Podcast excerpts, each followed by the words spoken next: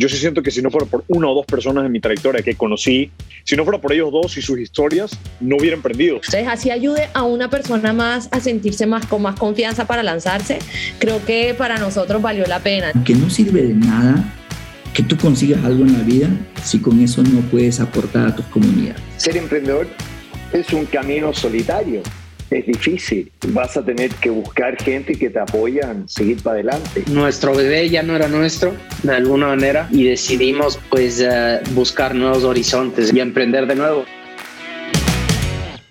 Bienvenidos a The Network, episodio 162. De comunidad a negocio. Nuestro invitado de hoy es Gabriel Chuco Tudela, fundador de Landa, una plataforma que permite que consultores independientes puedan generar ingresos conectándolos con scale-ups. Gabriel nos contó acerca de su paso por EY, Ernest Young, sus experiencias en unicornios como Uber, Bird y Kavak. Enseñanzas muy valiosas del mindset que se debe tener al momento de empezar a trabajar en una startup y cómo sacarle provecho a la comunidad que se crea en este ecosistema. Hablamos acerca de cómo comenzó Landa, sus primeros pasos, feedback, cambio de precios y mejora de su producto que lo ha llevado a tener 7 cohorts con más de 210 consultores certificados en dos años. Una conversación increíble, no te lo pierdas. Manatech te ayuda a expandir tu negocio en el ecosistema tech de Miami. Maximiza tus posibilidades de éxito en el mercado estadounidense aprendiendo a presentar tu proyecto a inversores y a cerrar tus primeras ventas en los Estados Unidos. Visita base.miami y aprendes el programa de Manatech que ayuda a emprendedores internacionales a escalar y acelerar sus negocios en Estados Unidos. Consume medicamentos de altísima calidad de la mano de nuestro sponsor Farmacéutica La Santé. Con más de 30 años trabajando para la salud, Farmacéutica La Santé, tu genérico, tu vida. Lanzar y expandir tu negocio por Latinoamérica con e-commerce ahora es posible. Pardux entrega una experiencia completa con tecnología e-commerce, logística y acompañamiento para lograrlo sin fricciones. Agenda tu asesoría gratuita en pardux.com. A los tiempos un podcast, pero, pero qué bien volver, qué bien volver a, hacer algo que es como andar en bicicleta, que nunca se olvida, pero que hay que seguirle la práctica, la práctica. Eh, me gustó verte, Eduardo, la semana pasada estuvimos juntos, así que feliz cumpleaños nuevamente aquí en vivo. 30 años, ya estás viejo. Feliz cumpleaños. Ya estoy viejo, loco. Muchísimas gracias. Ya estoy viejo, ya me pegó. 30 años, dos hijos.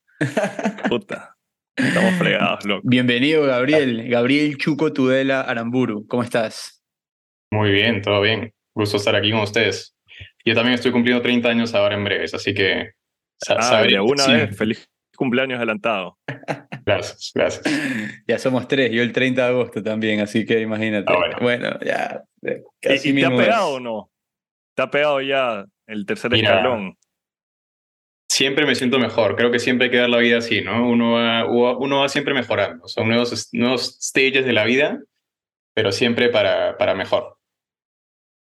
Gabriel, eh, nos mencionabas ahora que eh, que, has comenzado a crear contenido este año. Eh, ¿Cómo te ha ido con ese, con ese nuevo, con esa nueva faceta tuya? Y obviamente ahora ya vamos a conversar un poco más de ti, pero, pero quisiera, de, bueno, nosotros ya lo venimos haciendo por tres años y hay altos y bajos, hay motivaciones, no motivaciones, etc. Entonces cuéntame un poco cómo te ha ido a ti.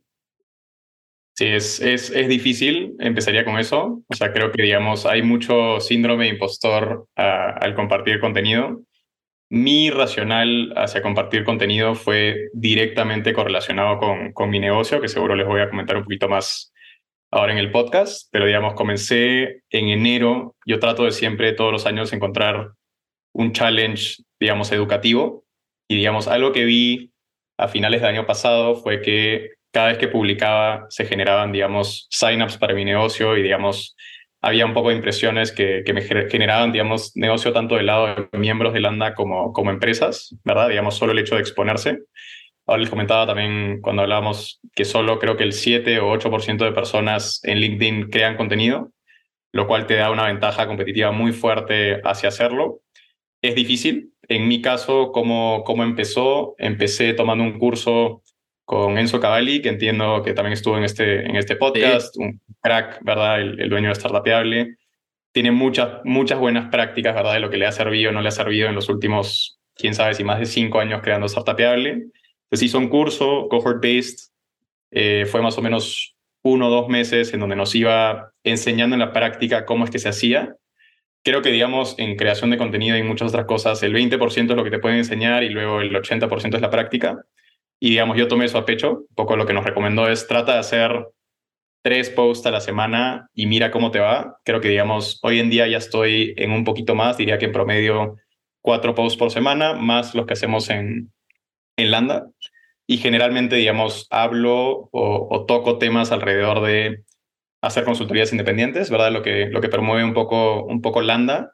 Y luego hablo un poco de emprendimiento general, pero trato de enfocarlo en temas bien específicos para que también haya cierta recurrencia en, en los contenidos en que hablo, porque es a veces muy difícil cuando tienes autores que hablan de muchas cosas y a veces no se les puede poner, digamos, un pin hacia qué es lo que son buenos y, y qué no. Pero esa ha, sido, esa ha sido mi experiencia y la verdad es que hasta ahora ha sido, ha sido un proceso bonito de, autoaprendizaje también. Yo, yo, coincido totalmente con lo que dice Mario. Eh, y una de las cosas, eh, al menos una de las coincidencias que hemos encontrado entre todos los fundadores que hemos entrevistado en este podcast es eh, la marca personal, o sea, crear tu marca personal y eso va acompañado de ir creando contenido, estar presente en redes. Y a mí siempre me ha interesado y seguramente mucha gente que nos escucha hoy en día que trata de hacerlo. Yo no soy muy bueno escribiendo para nada. Tengo, o sea, el hecho de llevar mis ideas a un papel, me siento inseguro de cómo lo estoy escribiendo, lo tengo que volver a leer una y otra vez. Eh, no sé si nos puedes comentar brevemente cómo, cómo, cómo has ido tú desarrollándote como escritor, o sea, escribiendo tus ideas y llevando ese mensaje lo más claro posible y cómo haces el breakdown de, de cómo irlo escribiendo, ¿no? Eh, para, para la gente que nos escucha. Sí, creo que, creo que, digamos, en mi caso ha sido un poco más fluido, ¿verdad? Y, un poco más ver qué, qué me sirve en la práctica. Digamos, no me considero para nada un escritor avanzado, creo que, digamos, pero todo empieza con un plan, ¿verdad? Y, digamos, a partir de cuántos posts quieres hacer a la semana, ¿verdad? Y qué temas quieres tocar. O sea, para mí, digamos, lo clave fue bajar, digamos, un poquito a la práctica los temas y luego más o menos cuál es la cadencia que quiero, que quiero tener.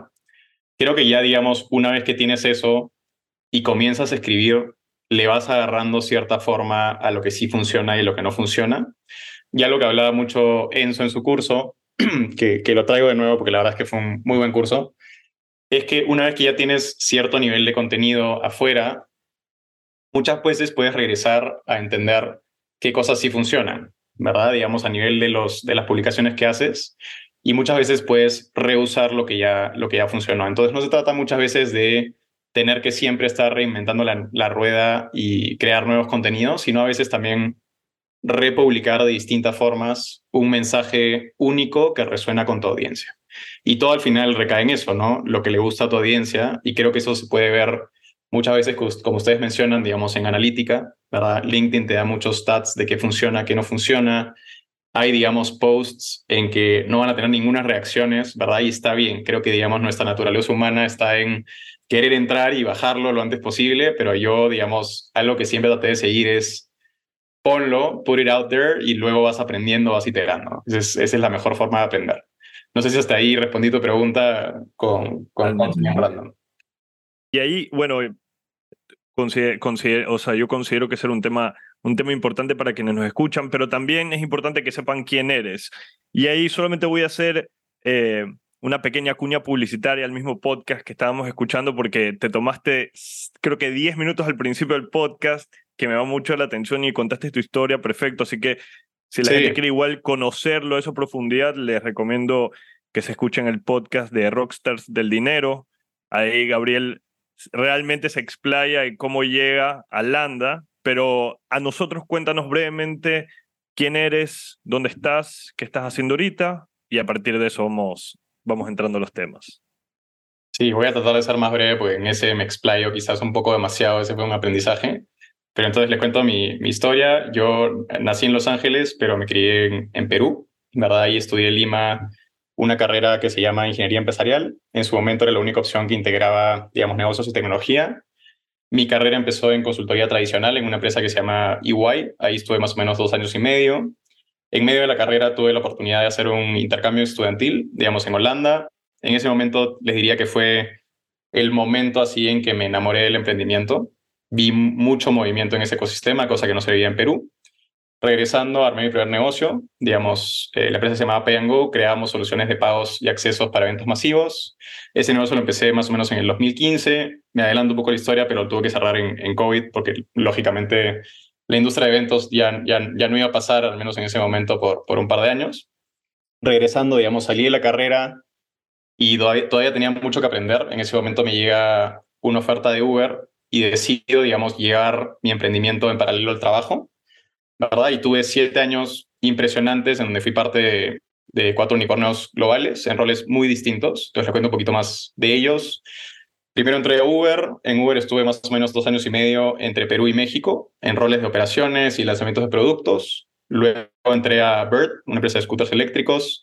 Ahí estuve año y medio en roles de lanzamientos y gestión de franquicias. Y luego estuve un poco menos de un año en la Moody, en roles de estrategias de ventas y operaciones. Y luego en Kavak, en roles de lanzamientos de producto. Luego salgo de Kavak a finales del 2021, decido emprender de nuevo, pero esta vez full time. Creo que siempre tuve ese movimiento, digamos, en el estómago de, ¿sabes qué? Para uno realmente sacar un producto adelante tiene que estar a tiempo completo y en ese momento ya tenía cierto nivel también de ahorros y de conocimiento como para decir, creo que estoy listo, ¿verdad? Aunque nunca te sientes al 100, pero empiezo primero con un proyecto en cripto, eso va muy mal. Para hacer la historia corta, digamos, fue el peor momento de cripto, digamos, puedo decir en la historia, por así decirlo, que fue más o menos mayo del 2022.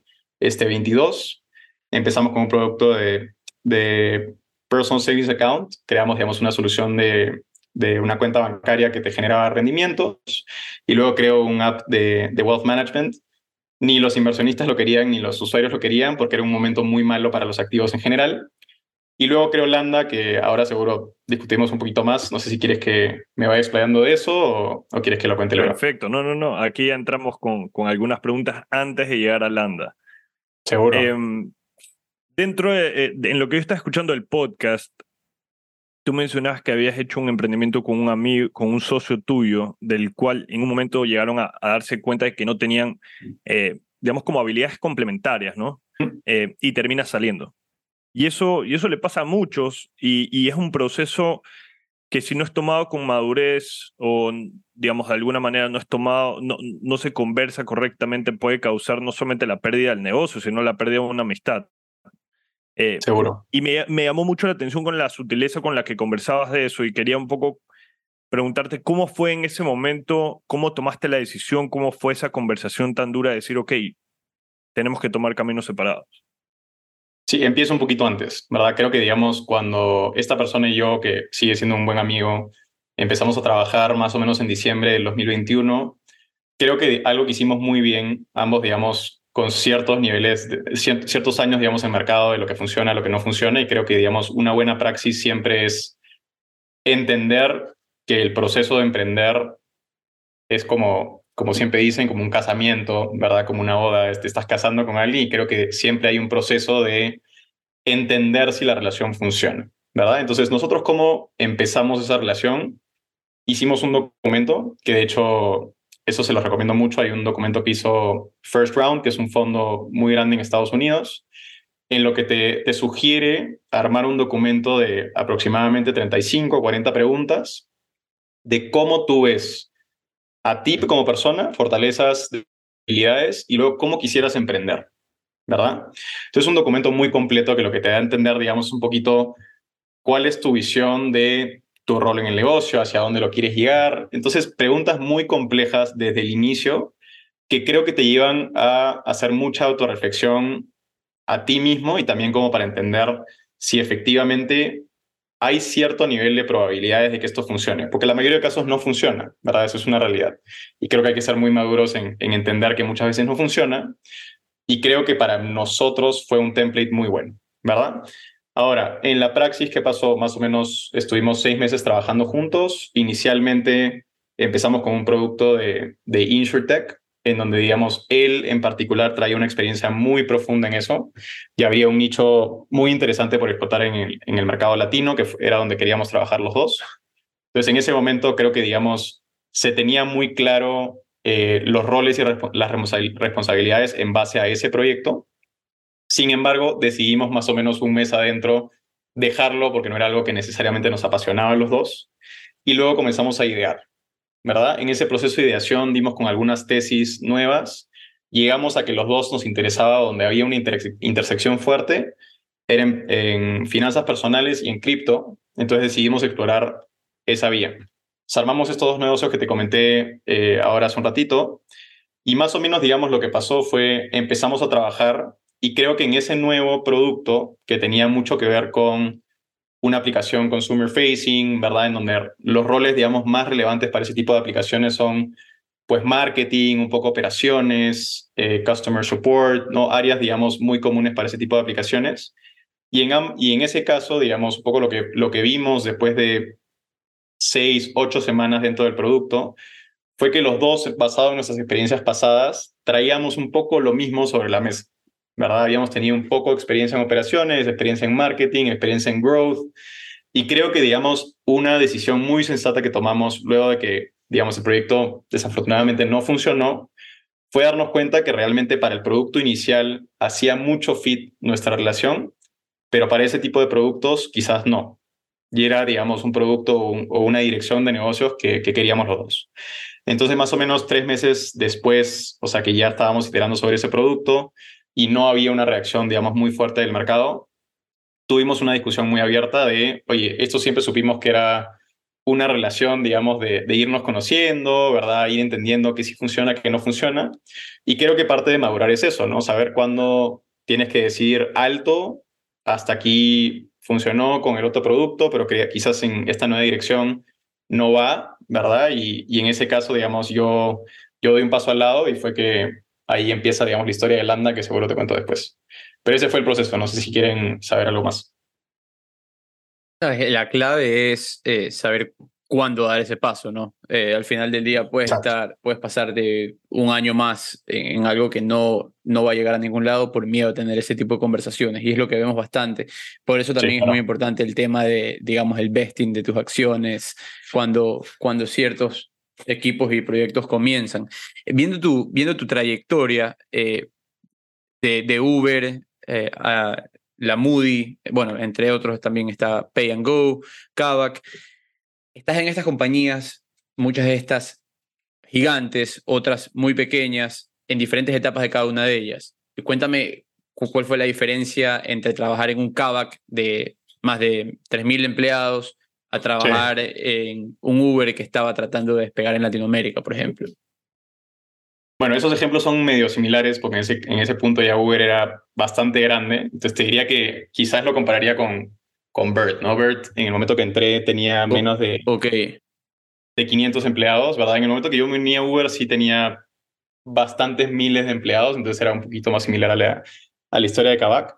Pero lógicamente, digamos, dependiendo del, del stage de la compañía y, el tamaño de, del número de empleados que, que se tiene, pues las experiencias son muy distintas. Y creo que, digamos, yo lo resumiría de manera general como que al inicio, pues lógicamente la expectativa ni el empleado es de ser un todoísta, ¿verdad? Hay mucho por hacer, todo se rompe todos los días, ¿verdad? Y creo que la expectativa es estar siempre disponible en roles muy diversos. En mi etapa, digamos, de, Uber y Bert al inicio, creo que me encantó, porque en ese momento no sabía bien en qué era bueno ni qué es lo que quería hacer. Entonces, tener una exposición a todas las áreas de negocio, creo que, digamos, fue, fue muy rico para mí.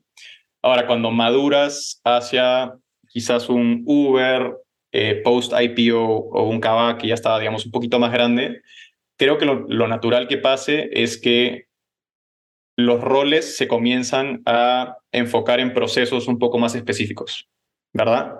Mi caso en Kavak creo que fue un poquito más amplio, estuve, en un negocio que por su, naturaleza era un poco más generalista, pero en el caso de Uber, a medida que la empresa iba creciendo, los roles hacían más a nivel proceso, ¿verdad? Quizás tenías a alguien que manejaba el producto de propinas y eso es lo único que hacía en Uber, ¿verdad?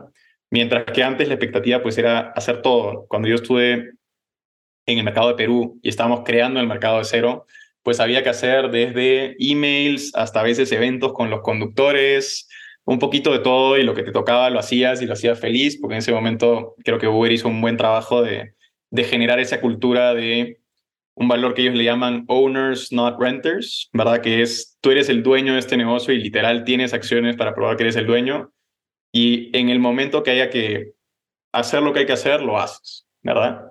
Y creo que, digamos, eso, eso fue una, una bonita experiencia. Es interesante igual eh, que a tu corta edad, luego salir, o sea, luego de que sales de, de Ernest Young, entras a Uber. Eh, muchas personas tal vez ni siquiera saben por dónde empezar, ¿no? Y peor aún en una empresa que recién estaba, entiendo, obviamente Uber a nivel mundial era grande, pero tú estabas empezando, tú empezabas cuando Uber un poco más y empezaba en Perú. ¿Cómo también te ordenabas tú para no sufrir en el momento de decir, ¿será que no lo estoy haciendo bien? Como lo, lo, que, lo que están esperando de mí no es lo que yo creo que estoy entregando. Eh, no tengo la experiencia, es una compañía que recién está empezando, no tienes todo el apoyo en ese momento local. Eh, ¿Cómo manejarte ahí? ¿Cuáles son esas recomendaciones que uno podría hacer como para ir navegando eso en early stage, ¿no?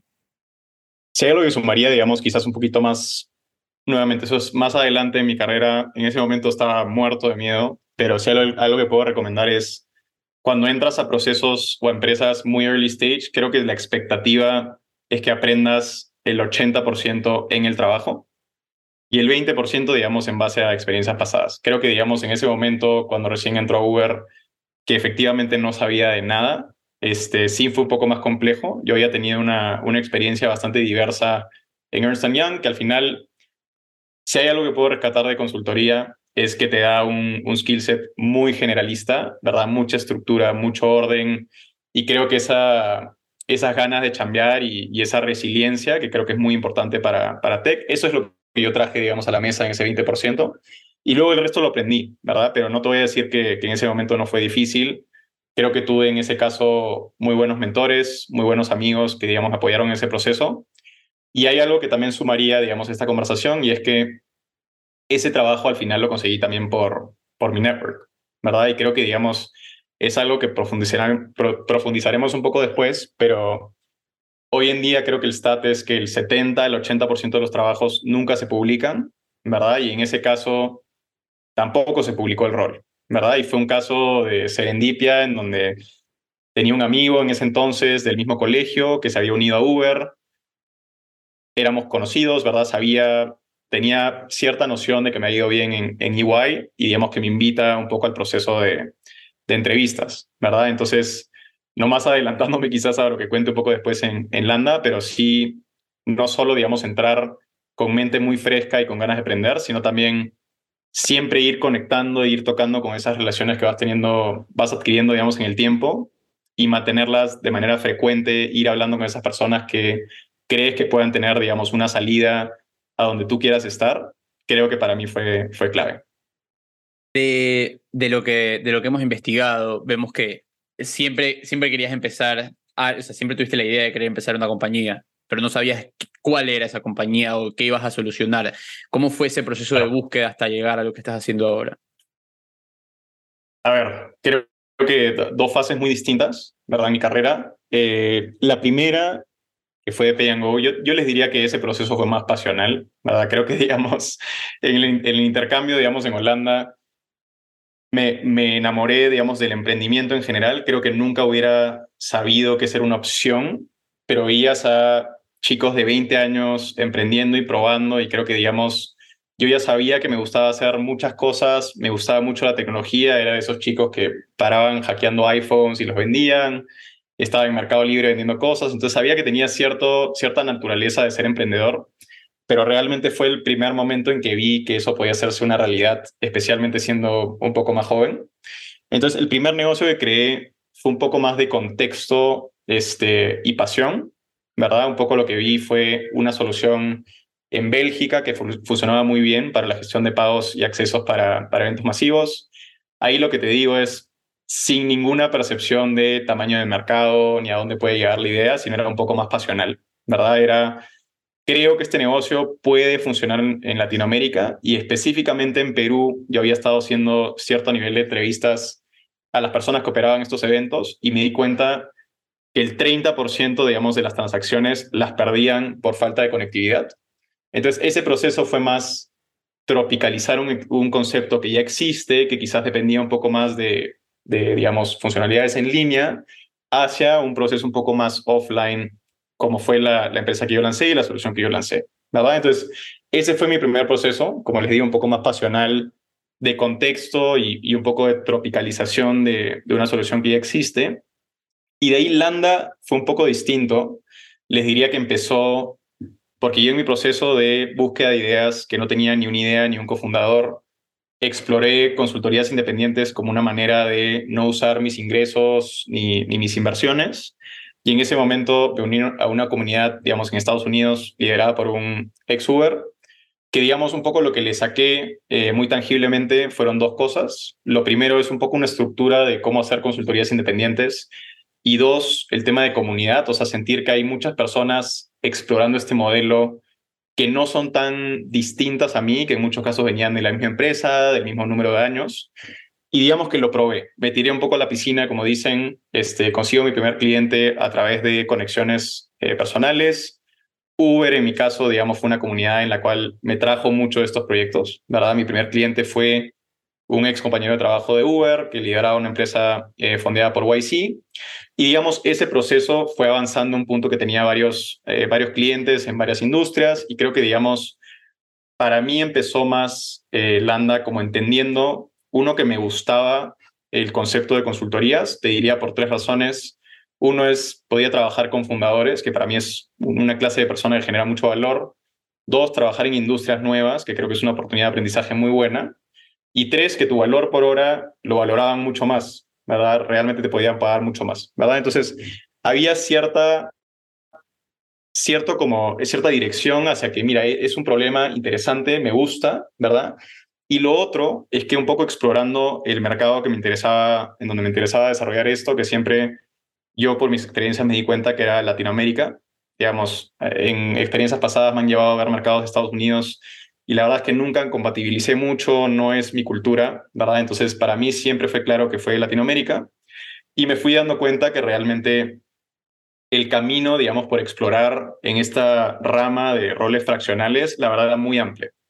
No era un mercado muy desarrollado, si bien en Estados Unidos habían muchas soluciones a nivel de darles oportunidades a consultores, la parte de educación, la parte de servicios, y esa es una oferta muy fragmentada que existía en Latinoamérica eso no existía, pero para nada, ¿verdad? Tenías algunos marketplaces más enfocados hacia freelancers, ¿verdad? Que tienden a hacer a veces roles un poco más tácticos. Y luego había como una concepción muy fuerte de, si tú quieres dar consultoría, tienes que, dar, tienes que tener, digamos, pelo blanco, 50 años y tener una marca como McKinsey encima. Y la realidad es que antes de eso, hay muchas personas con experiencias extraordinarias, ¿verdad? En empresas muy grandes, que tiene mucho que aportar, pero a veces le falta un poco, nuevamente, la estructura, la comunidad, como para empujarlos hacia eso. ¿verdad? Entonces, dos procesos muy distintos. Les diría que, digamos, uno fue más pasional y, y, el segundo más en términos de es algo que quiero hacer y existe el mercado para hacerlo. Y luego al final siempre viene un proceso de prueba que te puede completamente desvalidar las hipótesis que tienes, pero, pero esa fue mi experiencia. Estás hablando ya un poco del tema de eh, de los consultores y de lo que uno piensa de, de alguien que hace consultoría. Para, para meternos a Landa y entender qué es un consultor, primero empecemos por qué no es un consultor. Cuando una compañía va a contratar a una consultora o un consultor, ¿qué es lo que ellos no van a obtener para que sus expectativas se manejen de manera correcta? Sí, o sea, empezaría por el hecho de que no es un full-time hire, ¿verdad? O sea, creo que en general cuando tú hablas de modelos de trabajos, una persona que está integrada en tu equipo, digamos, con los mismos objetivos, en planilla, tiende a ser, digamos, una persona que está, nuevamente, por lo mismo, integrada a los resultados, tiene cierto nivel de requerimientos muy específicos que creo que cada empresa lo define un poco, mientras que un consultor al final es un complemento al negocio externo, ¿verdad? Y creo que, digamos, hay que tener mucho esa palabra externo implica mucho, ¿verdad? Creo que al final son personas que no son parte de tu negocio, que al final tú les puedes exigir hasta cierto nivel. O sea, ustedes hacen un modelo de contrato hacia lo que sí va a hacer ese consultor, lo que no va a hacer, cuántas horas le va a dedicar al proyecto. Y creo que, digamos, el nivel de exigencia está muy marcado por esa propuesta o esa, ese contrato que tienen juntos, ¿verdad? Y hacemos una pausa a esta conversación para escuchar de La Santé, tu genérico, tu vida. De vitamina C, yo sí sé, yo sí sé, pido la Santé.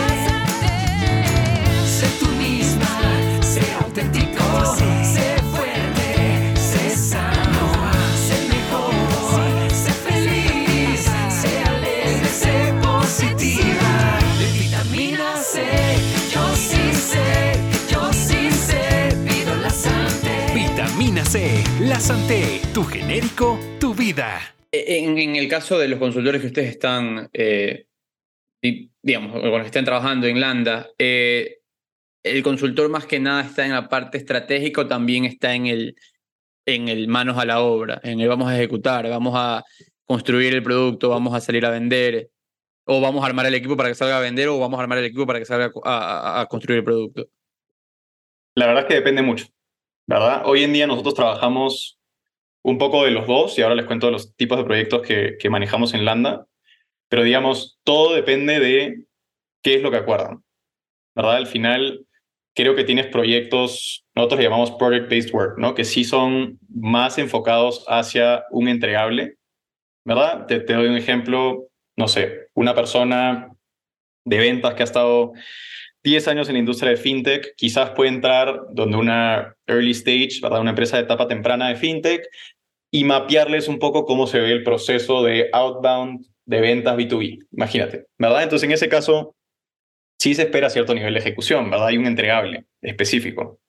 Pero luego tienes otros modelos de contratos, yo voy a hablar quizás de dos, ¿verdad? Uno puede ser una mentoría, ¿verdad? En donde una persona entra con un equipo quizás un poco más armado, pero junior, quizás, digamos, hay esa capacidad de ejecución, pero a veces le falta la guía, ¿verdad? O el mentor que los lleva hacia los resultados, pero esa persona no necesariamente está, lo que se dice, accountable o responsable por la ejecución, sino más bien solo la guía. Y luego tienes, digamos, un tercer modelo que puede ser quizás un híbrido de estos dos, pero nosotros trabajamos también con, con un modelo que se llama fractional, fractional executives, que digamos es básicamente lo que se conoce como ejecutivos fraccionales, tienden a ser roles un poco más alto nivel, ¿verdad? Piensa, un ejemplo puede ser un fractional CFO, ¿verdad? Una empresa etapa temprana que está empezando, tiene que levantar rondas y quizás ni tiene la cantidad de trabajo, ¿verdad? Como para un full-time CFO, ni quizás tampoco lo puede pagar, ¿verdad? Entonces, son modelos en que quizás una persona senior puede entrar a 20 horas por semana, ¿verdad? Actuar como esa persona que cumple, digamos, las funciones de un CFO, pero solo le puedes dar esa accountability de el número de horas que está, que está en ese momento, ¿verdad? Entonces cumple un rol parcial de ejecución y parcial, digamos, de mentor o guía. Entonces te, te he dado, digamos, esos tres modelos para que quizás ejemplifique un poco lo que me preguntaste. Y, ahí para poner un poco en contexto, ya que hemos entrado a, este, digamos, al tema de Landa, vale la pena, vale la pena que, que nos expliques un poco eh, cómo ya se termina de materializar la idea, cómo encuentras un mercado de personas que están también buscando lo mismo que tú estabas haciendo y qué es Landa al final. Sí, o sea, parte creo que de contexto de que yo ahí tenía eh, dos ventajas, creo, eh, fuertes. Una ventaja, digamos, es mía personalmente y otras de mercado. La mía es que ya pertenecía a algunas comunidades fuertes, ¿verdad? Creo que en este caso, digamos, el ser parte de Uber, el ser parte de Bird, el ser parte de Kavak, te adelanta mucho, ¿verdad? A un, una red de personas muy talentosas que en mi caso calzaban mucho con lo que se llama el ICP, el Ideal Customer Profile, que yo estaba buscando targetear, ¿verdad? Entonces había una ventaja natural. Y la segunda, un tema más de mercado, eh, existían ya ciertas comunidades, incluyendo Latinoamérica, que ya se venían desarrollando como un modelo tangible de negocio que generaba ingresos, ¿verdad? Resalto, por ejemplo, el caso de Latitude, que creo que hizo un muy buen trabajo de desarrollar comunidades. Ellos, they paved the way, como se dice, ¿verdad? Primero quizás vino un OnDeck que lo hizo para Estados Unidos.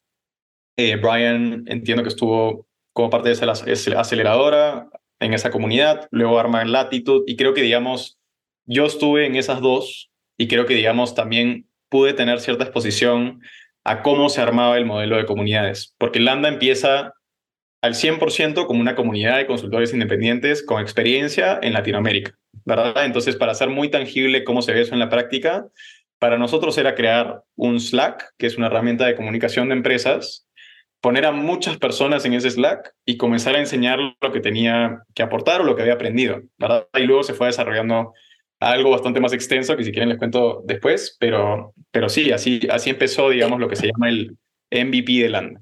Un Ese- grupo... esa es una... Sí. No, no, di- disculpa que te interrumpa, pero ese es uno de los temas que yo te quería, que quería tratar, porque veo que, claro, Landa es bastante community, community focus, ustedes empezaron con una comunidad muy fuerte, pero lo difícil es monetizar esa comunidad. ¿Cómo es el Sí. salto de ofrecer tantos recursos de valor gratis una comunidad, todos nos queremos, estamos aquí por el amor al deporte, a ya comenzar a, a monetizarla?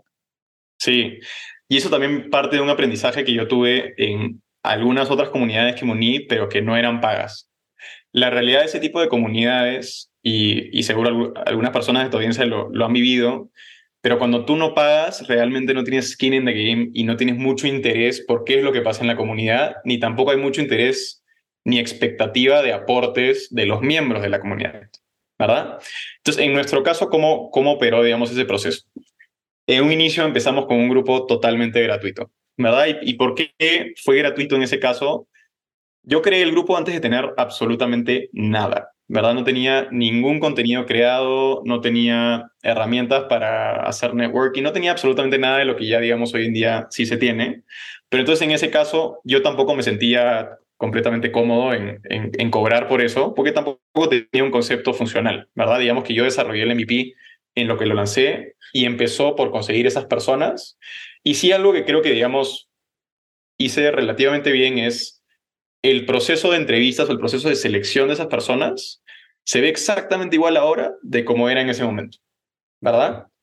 Que es llenar una aplicación, tener una o dos entrevistas. Yo ahora tengo un socio que desde el inicio me estuvo apoyando y luego, digamos, mandamos cartas de aceptación y entran las personas, digamos, al, al Slack, ¿verdad? Entonces, en ese caso no era paga, entonces no había un paso más que es que esas personas tienen que pagar la membresía, ¿verdad? Que es ahora cómo se ve el proceso. Pero entonces, esa comunidad inicial totalmente gratis por esa misma razón de que no había nada creado. Yo semana a semana lo que hacía es definir un sílabo muy preliminar. No tenía nuevamente nada de contenido armado, pero tenía más o menos los conceptos que a mí me sirvieron cuando comencé a hacer consultoría, ¿verdad? Fueron seis temas en particular y fui creando ese contenido a medida que pasaba el tiempo, ¿verdad? Yeah. Después de la semana seis, que digamos terminó el programa, pedí feedback, ¿verdad? Y creo que al final esa es una de las ventajas fuertes de crear un modelo de comunidad, es que tus clientes están ahí contigo todo el día, ¿verdad? Y creo que, digamos, eso es algo que se escucha mucho de buenos emprendedores. En general, de tener a tus clientes cerca es lo más clave para seguir creando algo que realmente les haga sentido. Pues en el modelo de comunidad es eso, pero la potencia, porque estás ahí con ellos siempre, ¿verdad? Entonces, un poco, digamos, el feedback que recibimos fue positivo. Creo que, digamos, había, habían preguntas también relacionadas a, oye, y si tuvieras que ponerle un valor a esto, ¿cuánto es? ¿Verdad? Y creo que llevar ese tipo de conversaciones tiende a ser muy difícil, ¿verdad? Porque muchas veces eran amigos, conocidos, que en ese caso no habían pagado, entonces tener un sense de cuánto estarían dispuestos a pagar, pues es muy fácil cuando tú ya no pagaste y ya estás adentro, ¿verdad? Pero digamos, nos dieron cierta dirección hacia un price point que nos hizo sentido.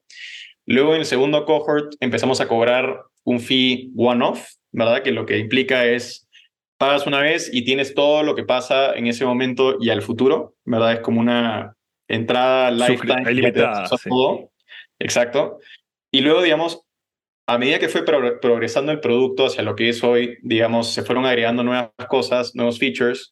Yo soy muy partidario de no subas el precio hasta que realmente sientas que hay esa reacción muy positiva del mercado, pero por otro lado, le agregues nuevas cosas, ¿verdad? Porque creo que a veces también juegan temas de egos, ¿verdad? Y, y si tú me das exactamente lo que le ofreciste al cohort anterior, pero me cobraste 200 dólares más, pues me da un poco de rabia, ¿verdad? Mm, Entonces, ya. siempre, digamos, enfocados en, en seguir sumando más valor, seguir sumando más features. Entonces, nuestro proceso se vio como empezamos 0 dólares, pasó a 149, luego pasó a 249 lifetime. Nos enteramos, digamos, estando muy cercano a la comunidad nuevamente, de que algo que había aprendido mucho OnDeck, que fue esta primera comunidad que les mencioné, que es muy cierto, es que si no cobras de manera recurrente, siempre vas a llegar al punto en que las personas que ya no les generen que no les genere valor la comunidad van a estar apagadas. Y yo, digamos, una de las cosas que sí tenía claro con Landa es quería que las personas que entren realmente estén muy engaged, como se llama, ¿no? Que realmente estén interesados en seguir aportando. Y la realidad es que si tú cobras one-off, como que ya te matas, ¿verdad? Te disparas al pie porque van a haber muchas personas que ya no les genera valor, ya pagaron una vez, se olvidaron y van a estar ahí por siempre, ¿verdad? Entonces comenzamos a cobrar recurrente todos los años. Empezamos con una membresía anual de 249 dólares y un poco eso a lo que nos da, de hecho ahora que ya cumplimos un año, es también nos filtra esas personas que quizás esto ya no les es relevante. Y nosotros estamos perfectamente bien con eso y creo que es al final la métrica más clara de valor es quién te va a seguir pagando, ¿verdad? Entonces empezamos con un modelo de, cobros recurrentes. Ese, digamos, price point ha ido subiendo, como, como les digo, este, de manera frecuente. Hoy en día estamos en 500 dólares la membresía anual, pero ese fue, digamos, el proceso de cómo priceamos, cómo lanzamos el MVP, cómo testeamos. Todo se reduce a estar muy cerca de tu comunidad, entender qué es valor para ellos y tratar de tener un sense que muchas veces es lo que te dicen, pero lo otro también un poco de gut feeling tuyo, hacia cuál fuera, digamos, un valor monetizable que aún le genere 10x de valor, pero que al mismo tiempo también sea un compromiso real que los haga interesarse por la comunidad. En el tema de eh, eh, pagas el, el, el anual, en este caso, eso te da acceso al cohort, te da acceso a los recursos, pero también te da acceso a poder postear que estás available para poder trabajar y cuáles son todas tus cualificaciones. Estábamos viendo tu página, por ejemplo. Entonces tú tienes acá tu, eh, tus skills, tienes acá eh, el tipo de servicios que propones dar. Entonces tú con ese pago, los, eh, los consultores pueden crear esta página básicamente. Ahora del otro lado está quién los contrata. Entonces cuéntame un poco cómo fue que comenzaste a conseguir a las compañías que veían valor en los consultores que tienes en tu plataforma. Y, y también otra cosa Dale, que puede ser, hay un challenge es, ¿por qué la compañía no simplemente fuera el LinkedIn de, de, de Gabriel Tudela y lo contrata directamente, no? Eso siempre puede pasar y para nosotros, digamos, es un outcome positivo, ¿verdad? Mientras nuestros, nuestros miembros estén generando valor y captando ese valor, no tenemos ningún problema. Ahora, voy a, voy a ir un poquito más atrás porque creo que, digamos, a nivel de concepto vale la pena entender bien la oferta de Landa, ¿verdad? Entonces, si bien dije que empezamos como la primera comunidad, ¿verdad?, de, de consultores independientes senior en Latinoamérica, creo que, digamos, ese negocio se ha desarrollado en, en de- tres verticales separadas, muy separadas una del otro. La primera, digamos, y yo- me gusta decir que es como tres negocios en uno, hoy en día Landa, ¿verdad? El primer negocio, por así decirlo, es el de EdTech, de educación, ¿verdad? Ahí un poco lo que hacemos, como bien te dije, es entrenamos a personas con mucha experiencia respaldada con empresas grandes de tecnología que tienen interés en desarrollar habilidades de consultoría independiente, ¿verdad? Entonces ahí nos enfocamos en conseguir perfiles que no solo tengan esa experiencia, sino que también tengan un skill set eh, nicho muy desarrollado, ¿verdad? Entonces creo que, digamos, el generalismo a veces es difícil de vender. Nosotros nos enfocamos en perfiles que ya tengan un nicho o una habilidad específica que se pueda monetizar. Porque generalmente es lo más fácil de, de vender, ¿verdad? O sea, si tú dices, hice... El expertise de uno, ¿no? Exacto. Que tú puedes decir, por ejemplo, hice operaciones en Uber. ¿Ustedes saben qué es operaciones en Uber? Probablemente nadie sabe, ¿verdad? Es muy difícil realmente tangibilizarlo, ¿verdad? Pero si tú me dices, mira, soy un crack en inteligencia artificial para autónomos vehicles, ¿verdad? Y vas a un nicho como muy especi- especializado en donde realmente tu experiencia te da todo el respaldo de si eres bueno en eso y trajiste resultados, es mucho más fácil, ¿verdad? Entonces, esa vertical de negocio, digamos que incluye desde la pata de contenido, que empezamos con un programa educativo de seis semanas, recursos, que son templates y herramientas que ya nos han funcionado y les han funcionado al resto de la comunidad, un layer de eventos, que digamos ya tenemos eventos tanto presenciales como virtuales, y networking, ¿verdad? Que creo que tiene mucho que ver con crear esa red de soporte alrededor de la consultoría, que para muchos es un proceso muy nuevo, ¿verdad? Ese es, digamos, el primer negocio. El segundo, que va un poco en línea a lo que tú preguntaste, es el de Marketplace, ¿verdad? Que un poco lo que hacemos ahí es conectamos este tipo de talento que ya ingresa a Landa con scale-ups. ¿A qué me refiero con scale-ups? Generalmente son empresas de etapa temprana en tecnología que ya pasaron por el proceso de entender cuál es su producto, ya tienen cierto nivel de market fit y que buscan escalar, ¿verdad? Un poco lo que nosotros hemos aprendido en el tiempo es, esas son las mejores empresas para un consultor. Porque a veces cuando tú estás, digamos, indeciso sobre cuál es tu producto y realmente tratas de buscar ayuda externa, más bien los consultores pueden ser una piedra en el zapato que, que te confunden aún más, ¿verdad? Entonces los consultores, en nuestro parecer, operan mucho mejor en, las etapas de escala, ¿verdad? Entonces ese es, ese es lo segundo, el segundo negocio, por así decirlo, dentro de Landa. Y el tercero es el de servicios, ¿verdad? Y un poco, digamos, en toda esta historia del tiempo de pricing, fuimos detectando nuevas necesidades. Creo que, digamos, empezó por la parte de contenido en networking. La segunda, nos dimos cuenta que las personas todavía les faltaba mucha ayuda en conseguir sus primeros clientes. Entonces lanzamos el marketplace. Y luego, un par de meses después, surgió la necesidad de que ya teníamos muchas personas entrenados, por así decirlo, pero también haciendo plata como consultores independientes. Y tenían un reto muy fuerte alrededor de cómo manejo la parte administrativa. ¿verdad? Cómo manejo los pagos, cómo manejo la parte legal, la parte de impuestos. Entonces, hoy en día también Landa tiene una vertical de negocio alrededor de servicios. No es algo que ejecutamos al 100% nosotros, buscamos, digamos, local partners con quien hacer alianza para que maneje la, la, todos estos procesos, pero realmente nos estamos ubicando como una posición 360, ¿verdad? Para este, este tipo de perfiles, pero también las empresas que contratan. Ahora, yendo a tu pregunta, ya con esa explicación este, hacia el marketplace, ¿verdad? Te diría que cómo buscamos las, las empresas también fue un proceso de exploración al 100%, ¿verdad? Y creo que, digamos, este concepto que mencioné antes del ICP, del Ideal Customer Profile, se desarrolla mucho en el tiempo, ¿verdad? Para nosotros, del lado de consultores, del lado de miembros, siempre fue más o menos similar. Creo que, digamos, hubo mucha investigación antes, me relacionaba mucho con el perfil, había cierto nivel de exposición con ese tipo de perfiles y se ha mantenido más o menos estático. Con la parte de empresas fue un poquito distinto, ¿verdad? Creo que, digamos, siempre supimos que había cierto nivel de, había un poco más de facilidad con las startups por un tema de relaciones de primer grado. Y algo que es muy real en las, en las compañías de etapa temprana es que en los primeros seis meses, por lo general, el fundador lidera todas las ventas, ¿verdad? Y, y creo que, digamos, hay que adelantarse a cuáles son esas ventajas competitivas que tienes. Y en ese caso, digamos, nosotros tratábamos con un, con un perfil en el mundo de tecnología y yo había estado, digamos, en el mundo de startups mucho tiempo y tenía ya cierto nivel de contactos eh, en esa industria y por ende me era bastante más fácil promover Landa en ese momento que no había producto, ¿verdad?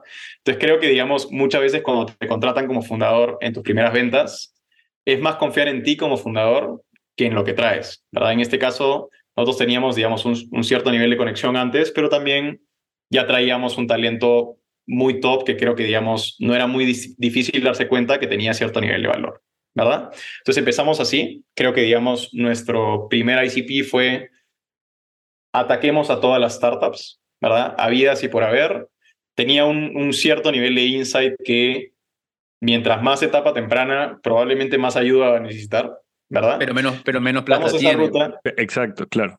Y menos ordenado también. Pero, claro, menos, menos recursos tienen, entonces ahí está también ese, ese, fue, ese fue el aprendizaje, ¿verdad? Entonces, a medida que fuimos atacando ese nicho de etapa muy temprana, nos dimos cuenta que sí había mucho interés en Landa, pero que jamás iban a ser unas empresas que nos iban a poder contratar a alguien, pagarle las horas, ¿verdad? Porque nosotros cobramos un fee por colocar a una persona, pero también, digamos, cada consultor cobra un, rate por hora que no es barato, ¿verdad? No, y, creo que la naturaleza es que si traes mucha experiencia y mucho valor a la mesa, no tiene por qué ser barato, ¿verdad? Entonces, en ese proceso nos dimos cuenta que las etapas, las etapas muy tempranas no hacían sentido. Y luego pasamos, digamos, a refinarlo hacia, ok, tienen que ser empresas que hayan levantado cierto nivel de capital, pero seguíamos muy flexibles a nivel de la etapa de financiamiento. Y nuevamente nos dimos cuenta que si tocabas pre-semilla y semilla en muchos casos, quizás era muy temprana. ¿verdad? Era etapa muy temprana, o le faltaba el budget, o le faltaba realmente definir el producto. Entonces, poco a poco fuimos, lo que se dice como narrowing down, qué es realmente una, una empresa que, que le hace sentido una solución co- como Landa. Hoy en día, cómo está definido eso es empresas entre etapa semilla y serie B, que hayan levantado entre 2 y 40 millones con HQ en Latinoamérica y Estados Unidos y principalmente en industrias de fintech, SaaS, e-commerce, ¿verdad? Entonces, mucho de tu trabajo como vendedor, si, si lo quieres decir así, es entender a quién le hace más sentido tu solución que a otros, ¿verdad? Y quién realmente tiene el, el presupuesto como para pagarlo. Ahora, la realidad es que en ese proceso también hemos tocado otro tipo de empresas, te imaginarás, digamos, empresas un poco más consolidadas que también son súper buen perfil para nosotros, que ya tengan cierto nivel de facturación, quizás en un par de millones de dólares al año.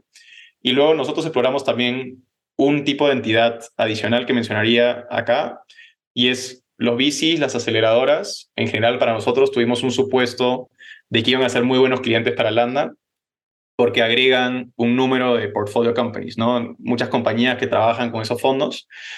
Un poco, digamos, nuestro proceso de aprendizaje, hablamos con, digamos, afortunadamente tuvimos la oportunidad de hablar con varios fondos grandes de la región, de Estados Unidos, y un poco nuestro aprendizaje fue que ellos al final no tienen ese poder de decisión de te voy a contratar a alguien. Al final el end user era la compañía, pero no ellos. Por más que podían promover mucho, si ellos no estaban dispuestos a poner plata sobre la mesa, pues nunca iba a pasar nada, ¿verdad? Entonces fueron, digamos, ahí, historia curiosa, como dos meses un poco perdidos, persiguiendo un tipo de entidad que realmente no nos, no nos generó mucho de, de dinero. No, interesantísimo. Y al final del día, digamos, verlo como dos meses donde estás probando una hipótesis, al final sales con, con la respuesta. Así que, digamos, perdido no, no, no es. No, claro, Pero- claro, claro, claro. Totalmente. Eh, yo te quería preguntar, porque en todo lo que tú me hablas, yo, yo trabajé durante un año y medio en una startup y nos pasó que requerimos de consultorías externas eh, para armar el tema de telemarketing, eh, que se terminaron transformando también en mentores. Y yo veía mucho fit con muchas personas externas de que si lo estaban haciendo con nosotros, seguramente lo hacían con otras compañías. Y en muchas ocasiones, eso también abría la puerta que tu propio consultor podría volverse un co-founder, ¿no? O sea, tú eres una Exacto. persona que me has traído tanto a la mesa que, ¿sabes qué? ¿Por qué no mejor te unes conmigo? Eh, Ujú.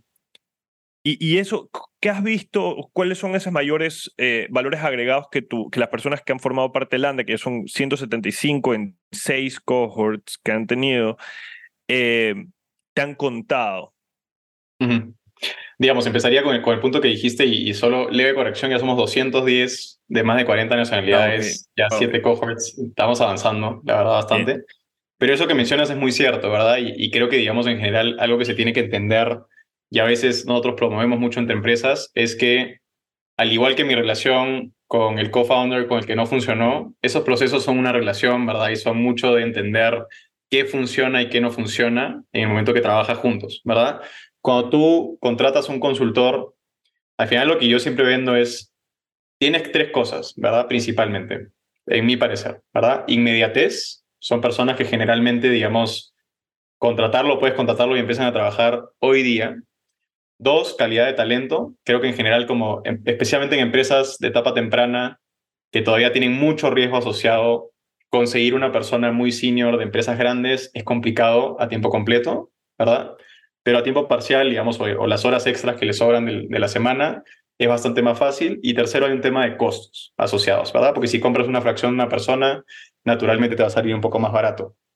Ahora, dices algo que es cierto, que es, al final, muchas, muchos consultores acaban siendo invitados como co-founders y la realidad es que ese punto de entrada, a veces, la forma más fácil de manejarlo es como un advisor, ¿verdad? Yo lo he visto en muchas ocasiones que empresas, eh, que personas, perdón, entran como advisors a empresas de etapa temprana, un poco sienten la dinámica con el fundador, tienen un poco ese proceso de relacionamiento, de qué no funciona, qué funciona, y luego después de cierto tiempo, quizás o es que levantan una ronda y ya tienen para pagarle, o de ambos lados se nota que hay un fit muy, muy fuerte a nivel de lo que pueden conseguir esas personas de ambos lados y que realmente esa persona acaba volviéndose o cofundador o, o una parte del equipo, ¿verdad? Entonces, eso es, eso es muy común. Ahora, me preguntaste también, segunda parte de tu pregunta es, ¿qué es lo que principal- pri- principalmente buscan o, o cuál es la, la pregunta este, siguiente? O sea. ¿cuáles son esos, Ajá. eh, como, digamos, en, lo que no me has podido co- comentar, eres una persona que, que ha buscado mucho feedback eh, desde el día uno. Ujú. Eh, y seguramente dentro de ese feedback te has encontrado con experiencias que las personas que han pasado, que, que han pasado por Landa y que son parte de tu comunidad ha- han vivido, ¿no? Eh, ¿Y cuáles son esas experiencias que, que, te has que te has topado? Uno te dirá, mira, eh, empecé con la compañía A y hoy soy el Chief, no sé, Revenue Officer. eh, empecé con la compañía B y, y me, digamos, me ha recomendado todas estas otras compañías, como Lo que yo pensaría pues. también es, y bueno, puede ser que esté totalmente equivocado, es que el tipo de personas que está en Landa es porque le gusta este tipo de libertad de ser consultor y ya.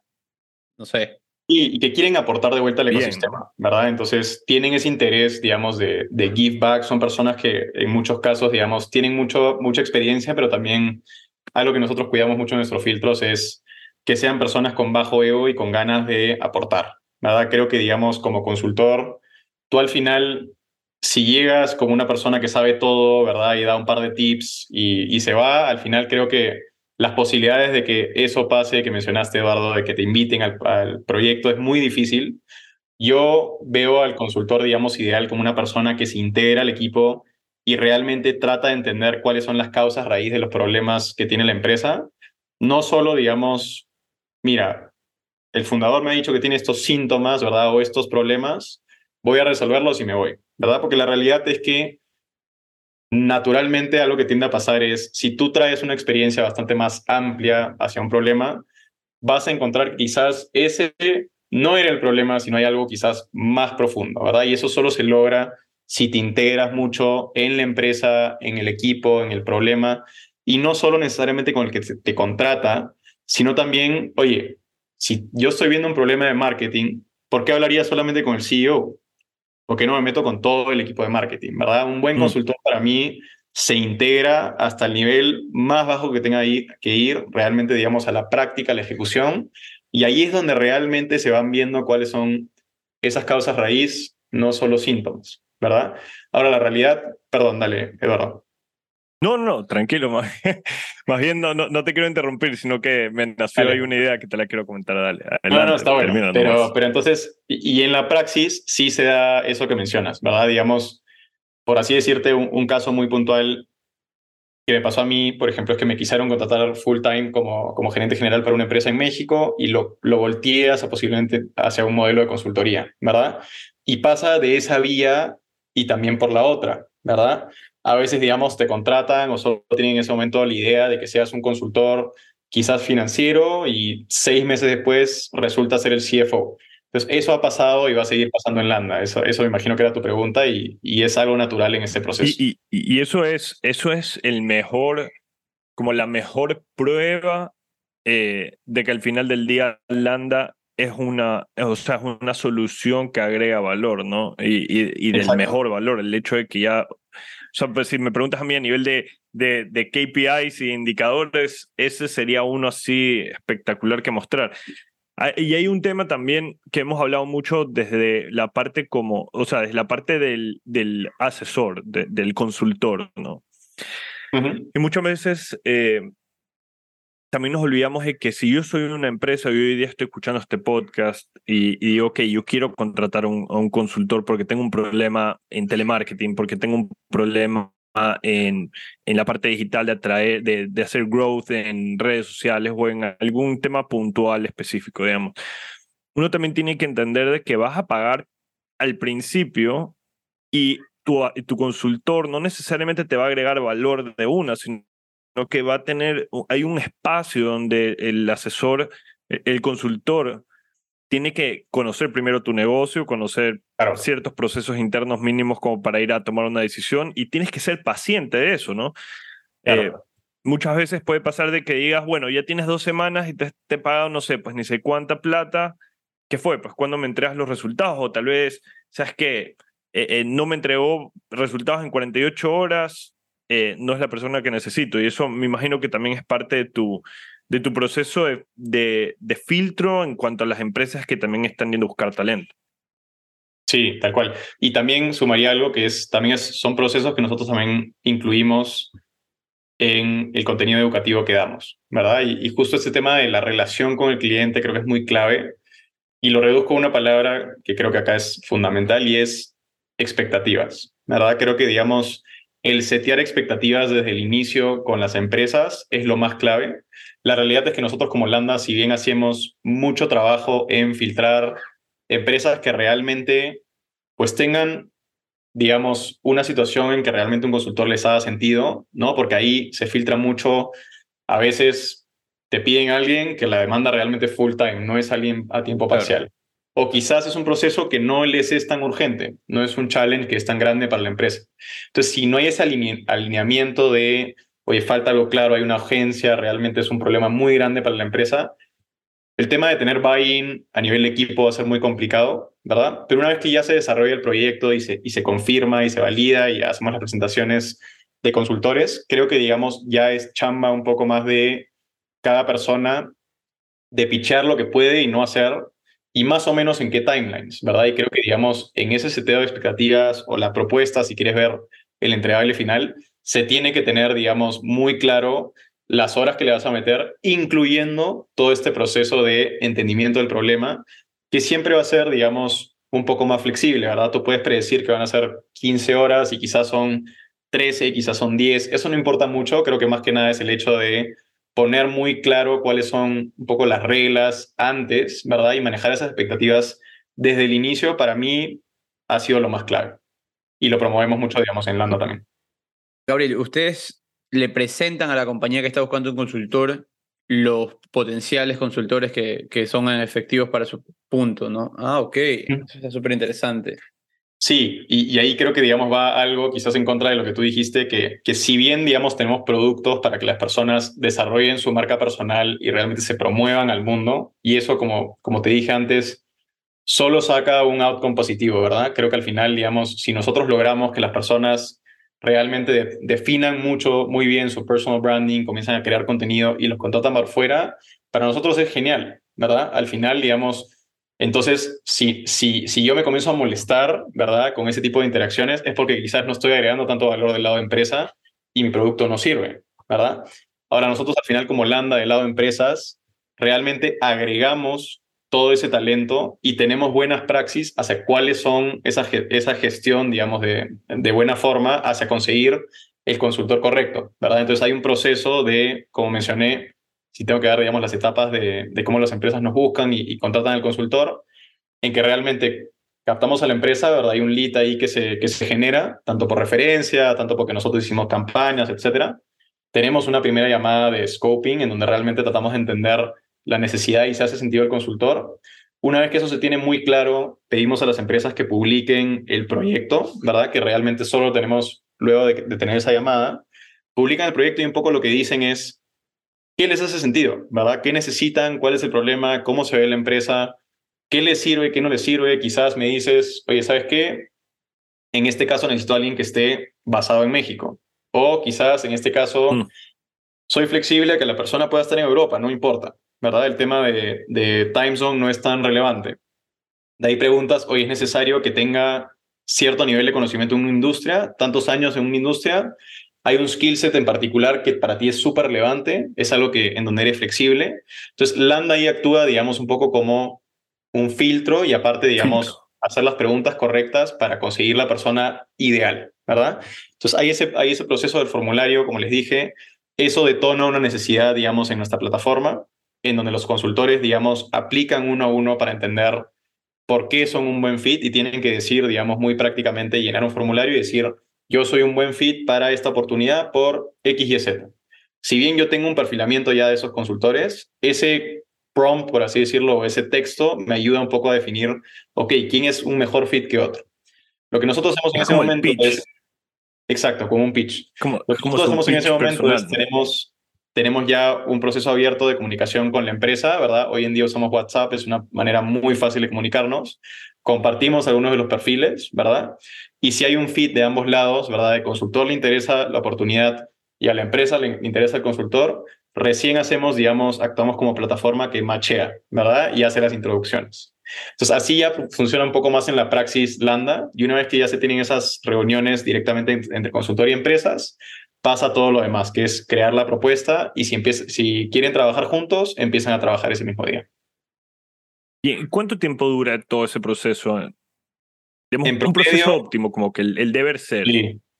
Te diría que el promedio está más o menos en 22 días, entre que se tiene la primera reunión y se contrata al talento.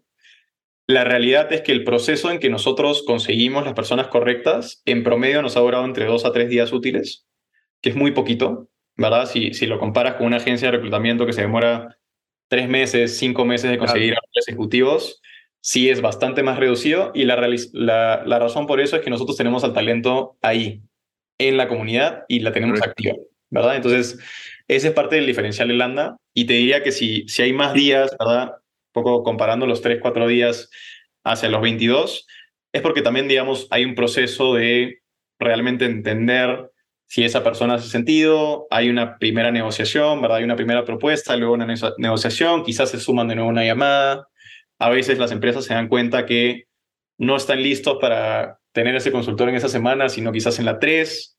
Y luego me, preguntaste cómo se ve un proceso ideal. Pues para nosotros, mientras antes puedan empezar a trabajar, mejor, ¿verdad? Porque realmente creo que es en ese momento en que las empresas se dan cuenta que Landa es una solución buenísima, ¿verdad? Porque todo al final se reduce en startups a tiempo, ¿verdad? Tú estás contra el reloj en una startup toda la vida, en especial si eres venture backed.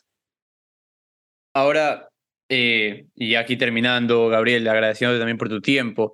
Eh, la persona que nos está escuchando ahora y dice, sabes que tengo un conocimiento en armar equipos de venta, lo he hecho durante muchísimo tiempo, pero quizás no estoy tan seguro de cómo poner ese conocimiento a la práctica en cuanto yo, a, en cuanto a yo dar la consultoría. ¿Qué consejos les darías y, más o menos que, cómo, cómo te conviertes en un consultor efectivo en este caso?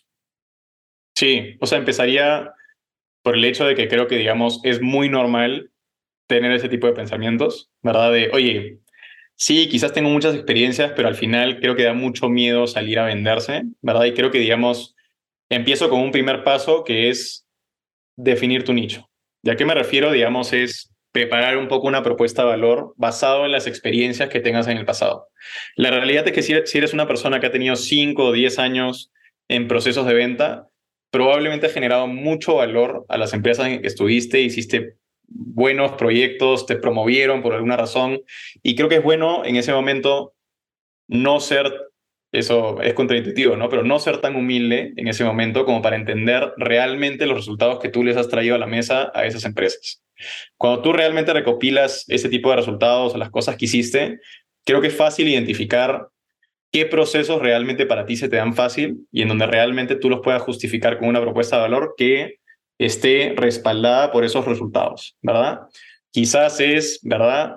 Monto equipos de soporte para empresas de fintech en esta etapa, en serie, serie A, imagínate, porque tienes experiencias en el pasado que realmente te posicionan como que si una empresa fuera a buscar a alguien en ese campo, tú destacarías frente a todos, ¿verdad? Y creo que, digamos, mucho de ese proceso de definición de nicho se trata de atar tus experiencias pasadas para realmente llegar a ese punto de intersección en donde tú realmente resaltes. Ese es el primer proceso y es un proceso de exploración, digamos, que puede durar entre dos semanas, un mes. Y una vez que lo tienes, digamos, al final tienes que crear un sistema de atracción de clientes, ¿verdad? Que creo que, digamos, en nuestro caso lo promovemos con dos tipos de estrategias, ¿verdad? Una es inbound, que es habla de personal branding, ¿verdad? Habla de crear contenido, habla de realmente, digamos, tratar de ponerte afuera en el mercado como para que realmente esos leads o esos posibles clientes te busquen, ¿verdad? Entonces, si eres una persona que hace ventas hace mucho tiempo, quizás habla de los procesos que te han funcionado para manejar equipos o para tú mismo vender. Entonces, si le hablas al mundo y hablas consistentemente de las cosas que eres bueno y ese, digamos, mercado realmente capta esa necesidad y dice, mira, Jorge sabe mucho de estos procesos y ha estado escribiendo contenido de esto 10 semanas. Lo más probable es que si Jorge tiene un problema en ese momento de ventas, te escriba, ¿verdad? Entonces es lo que nosotros llamamos estrategias de inbound.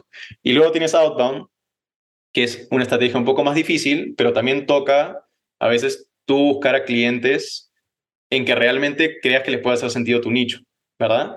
Y ahí va todo este tema de cliente ideal, ideal customer profile, donde tú tienes que entender, ok, si mi proceso, y así donde yo destaco es ventas, ¿qué tipo de empresas realmente les puede hacer sentido un consultor de ventas? ¿Verdad? Generalmente, digamos, pues todas las empresas necesitan vender, pero quizás hay empresas en donde les haga más sentido una persona senior de ventas y hay otras que quizás ya tienen pues todo un equipo, una estructura súper armada. Entonces quizás es empresas un poquito más en etapa temprana.